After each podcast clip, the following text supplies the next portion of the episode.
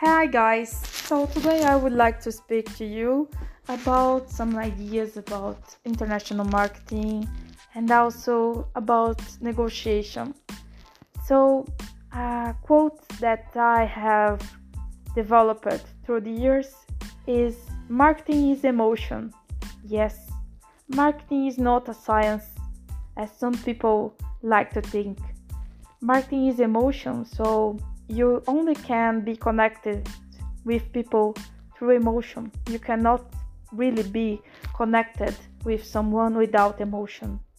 I love a book called Lovemarks by Kevin Roberts. It's one of my favorite books.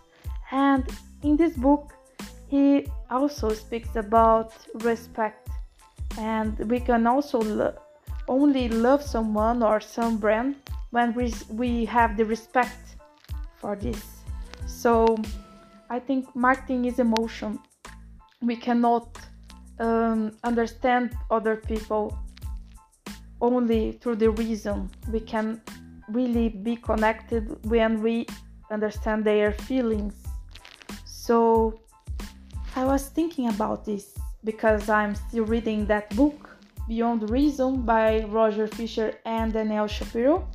And I was thinking about this about this in, into a marketing perspective and putting this together with a nice course I'm thinking about international marketing. And I really think that the best campaigns are ever made and that are also lions winners are that campaigns that really connected with emotions.